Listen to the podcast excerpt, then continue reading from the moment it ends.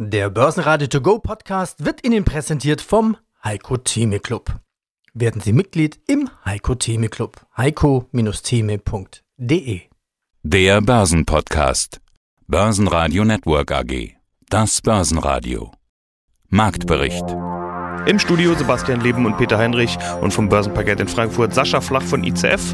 Außerdem hören Sie zum Vergleich der möglichen Evergrande-Pleite in China mit der Lehman-Pleite. Vermögensverwalter Moimir Linker von Arcfif International aus Zürich, zu den steigenden Gaspreisen Kapitalmarktstratege Carsten Rühmelt von Fidelity, zur Charttechnik von Continental und Xiaomi, Chartanalyst Thomas Hartmann, zu den Ansagen an die Medien von EZB-Direktorin Isabel Schnabel, Andreas Scholz von der DFV Eurofinance Group, zur Vision einer komplett unabhängigen Stadt Tipolis, Veronika Kütt, Expertin und Beraterin im Kryptowährungsbereich und zu den Gigaset Halbjahreszahlen CFO Thomas Schuchert.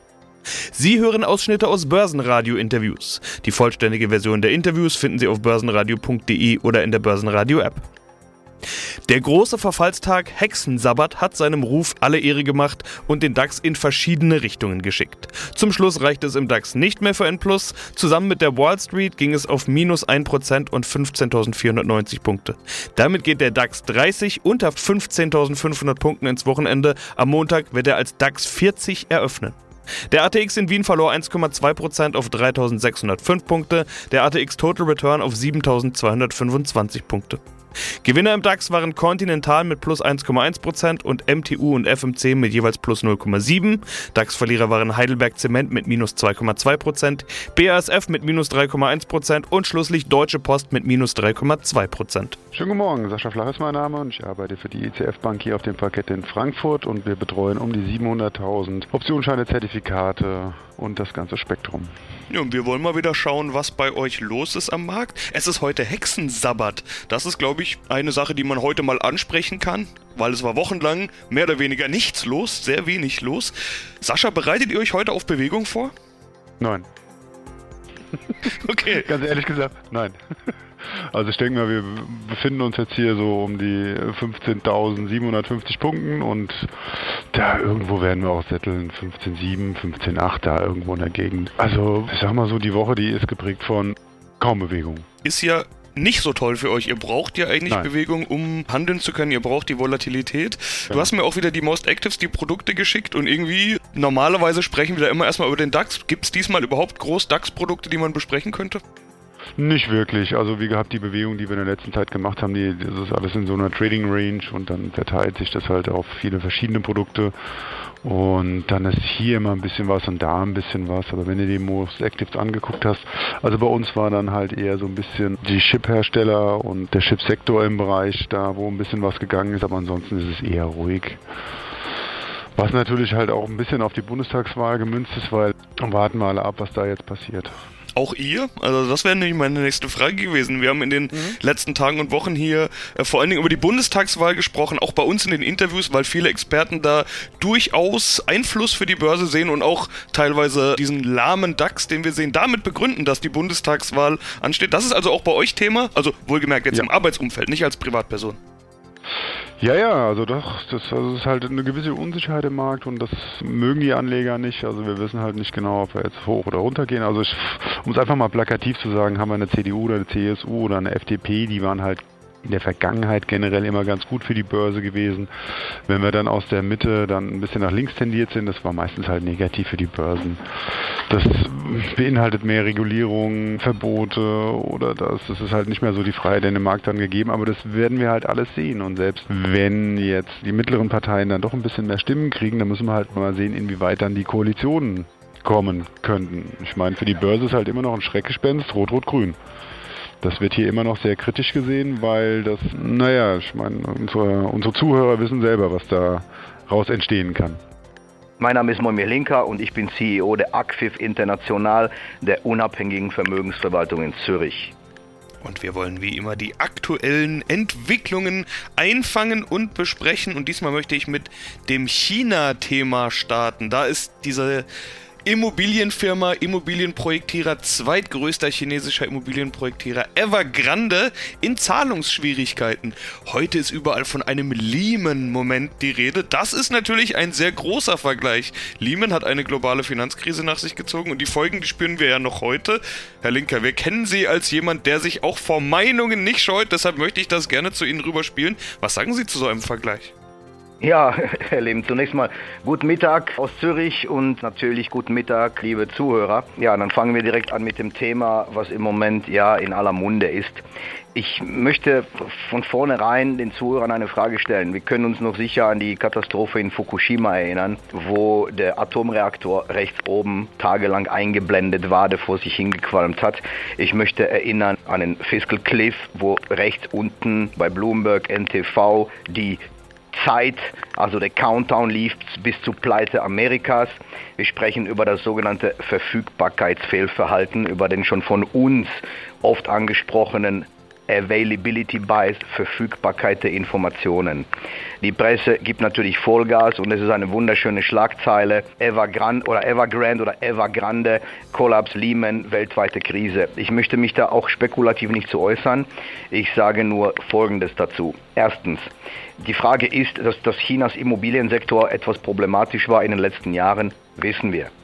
Dass China anders fungiert und dass der gesamte Markt in China anders funktioniert als weltweit global, wissen wir auch. Wir wissen, dass Evergrande nach Finanzierungsmöglichkeiten sucht und die Frage ist, ob sich China im Moment eh international unter Druck und eh international im Moment mit, mit, mit Verlusten in China nicht auf dem besten Weg, ob sie sich überhaupt diese Pleite leisten können oder leisten wollen und ob in letzter Sekunde der Staat eingreift und die Aktie wieder explodiert, wissen wir alles nicht. Das ist auch noch zu früh zu sagen.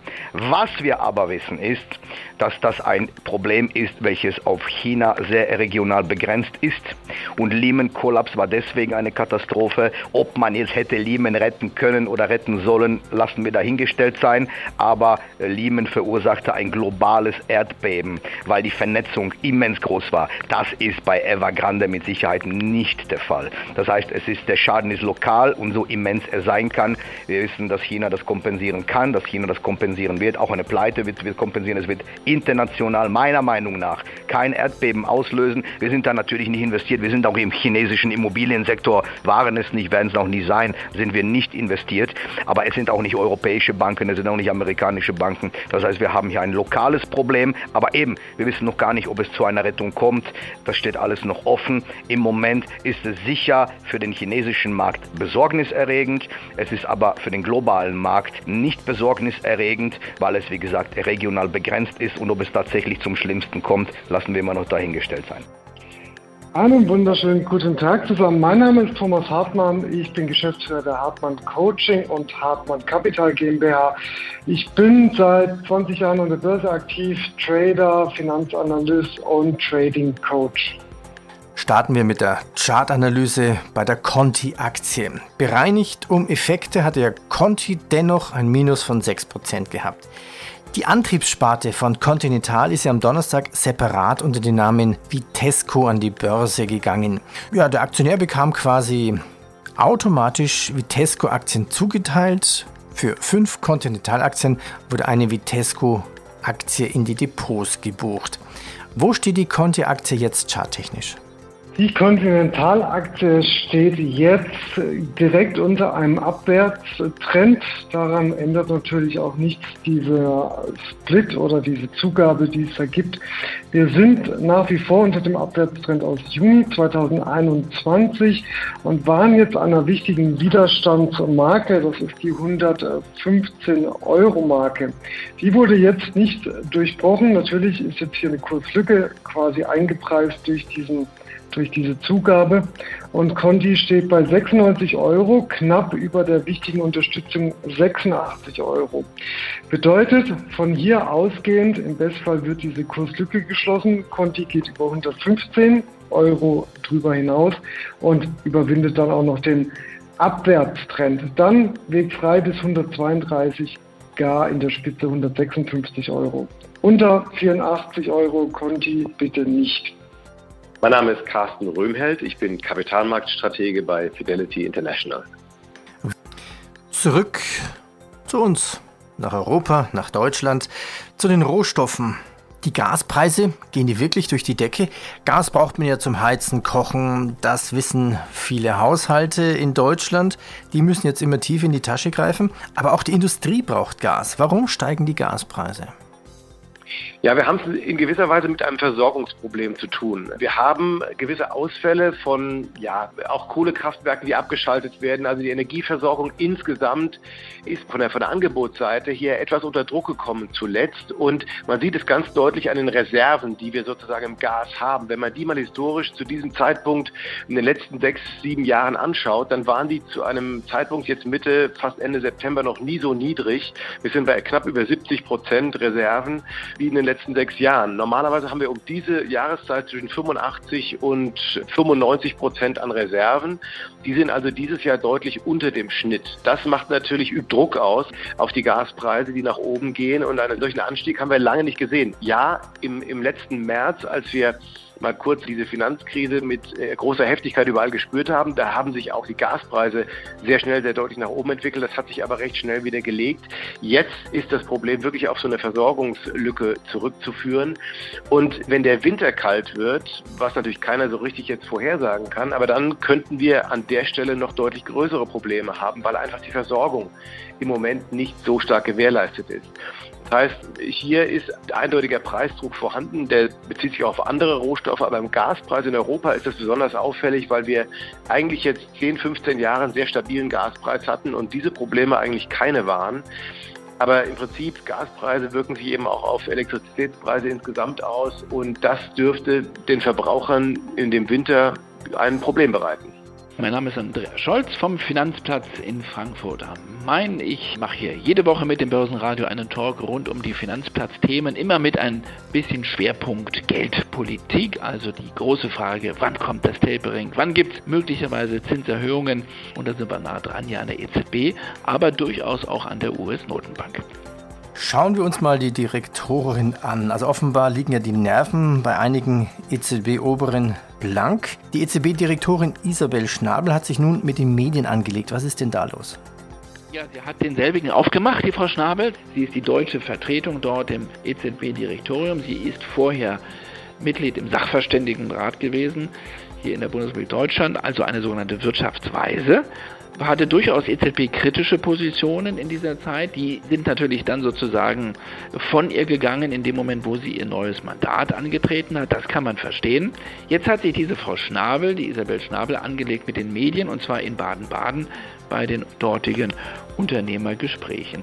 Auf einer Präsentation hat sie verschiedene Medien dann auch angezeigt, äh, auch bildlich sozusagen, darunter Stichwort bildlich die Bildzeitung, die Wirtschaftswoche, den Spiegel, Tagesspiegel oder auch Focus Online, also eine breite Auswahl großer Leitmedien aus Deutschland mit dem Vorwurf, diese Medien würden die Angst schüren vor einer zu hohen Inflation. Vielleicht bin auch ich oder wir damit gemeint, wenn wir sprechen zumindest über das Thema Inflation. Wir würden die Ängste der Menschen ohne jede Erklärung verstärken. Eine Mitarbeiterin von mir sagte, die weiß wahrscheinlich gar nicht, was ein Pfund Butter kostet, aber gut. Also die Medien, würde ich sagen, sie gehen kritisch mit dem Thema Inflation um. Wir haben auch nur die Daten, die veröffentlicht werden. Wir haben aber auch sowas wie eine gefühlte Inflation, die hat jeder Bürger in diesem Lande.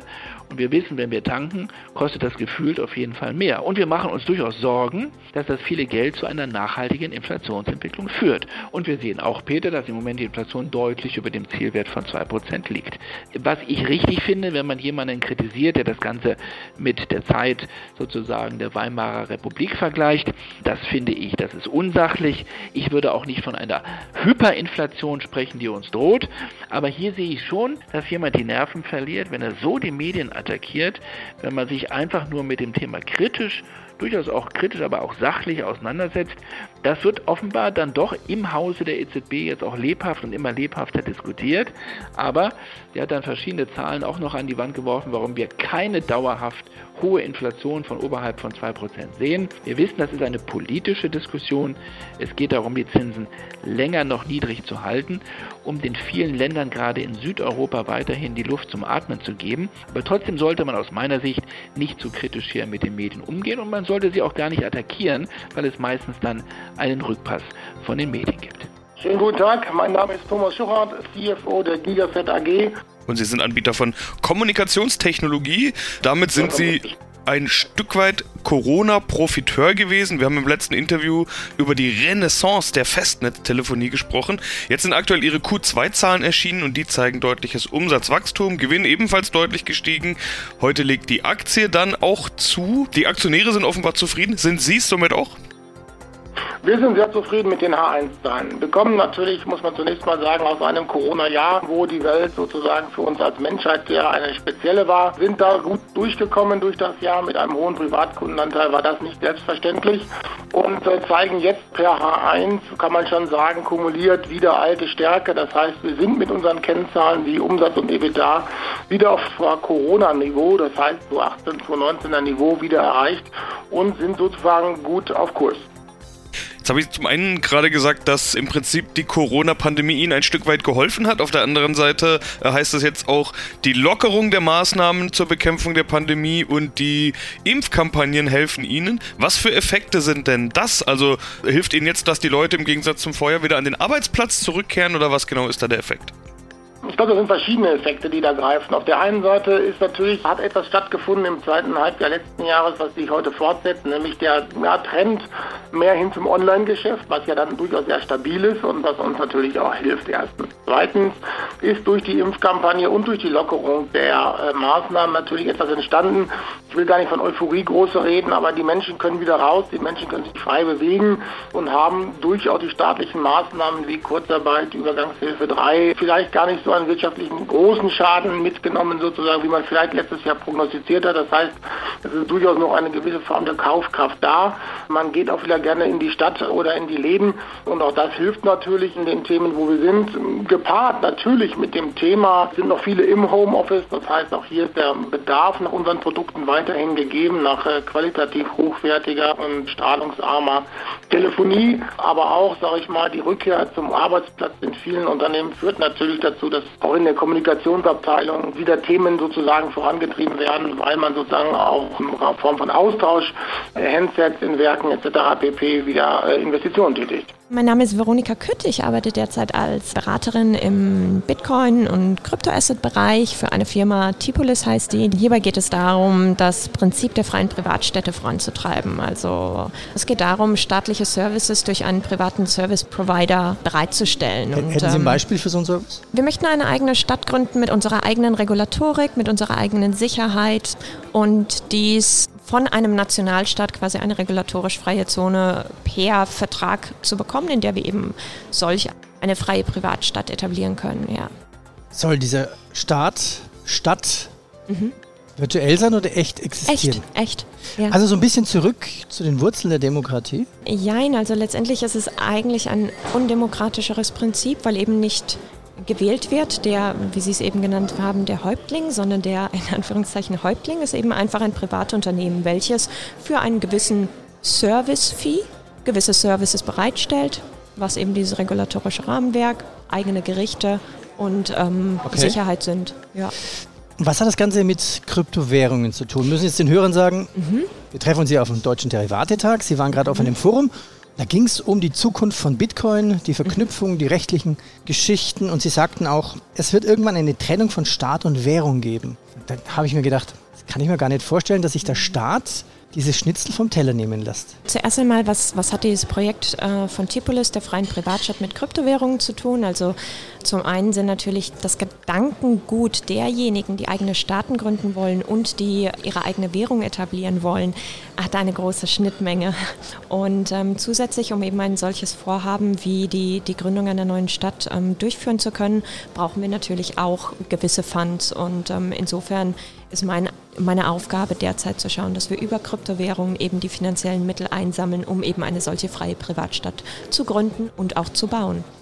Wer sollte Ihnen denn das Land geben dafür? Sie würden es kaufen wahrscheinlich. Wir haben das schon gekauft. Ja? Ähm, ja, wir haben das schon gekauft, sind äh, momentan leider noch nicht in abgeschlossenen, aber in sehr fortgeschrittenen Verhandlungen mit einem Nationalstaat, eine eben quasi regulatorisch freie Zone zu bekommen über die nächsten 100 Jahre, 200 Jahre. Das ähm, steht noch aus, aber über einen Zeitraum, der es eben möglich macht, ein solches Vor Vorhaben langfristig zu planen. Der Smartphone-Aufsteiger Xiaomi, wenn er so ausgesprochen wird. Schon drei Jahre nach dem Start, 2010, wurde Xiaomi als wertvollstes Startup der Welt mit einer Bewertung von 45 Milliarden Dollar bewertet. Wenn man sich die Aktie jetzt anschaut, year to date bei 3 Euro im Hoch und heute bei 2,50 Euro. Klingt ja nicht so prickelnd. Klingt nicht so prickelnd. Wir waren schon fast bei 4 Euro, aber auch Xiaomi hat mit dem Abwärtstrend zu kämpfen. Zumindest ist Xiaomi entgegen den anderen Werten, die wir besprochen hatten, auf einem Unterstützungsbereich derzeit angekommen. 2,40 Euro verläuft dieser. Und hier kommt auch schon die erste kleine Reaktion, zumindest heute, auch wenn es nur ein minimales Plus ist von 1%. Aber hier könnte Xiaomi tatsächlich anspringen wenn der Abwärtstrend überwunden wird und der verläuft derzeit bei 2,70 Euro, Tendenz fallend, dann habe ich hier ein Kursziel von 3,15 Euro und gar wieder in der Spitze bei 3,80 Euro. Dann wären wir beim alten Allzeithoch. Kritisch wird das Ganze dann wirklich, wenn es unter 2,35 geht, weil wir haben auch noch Rücklaufziele bei 2 Euro und 1,75 offen.